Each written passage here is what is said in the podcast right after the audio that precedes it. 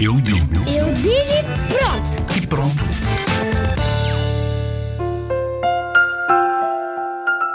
A liberdade é o poder de nos podermos expressar da maneira que nós quisermos, desde que não interferemos com a liberdade dos outros.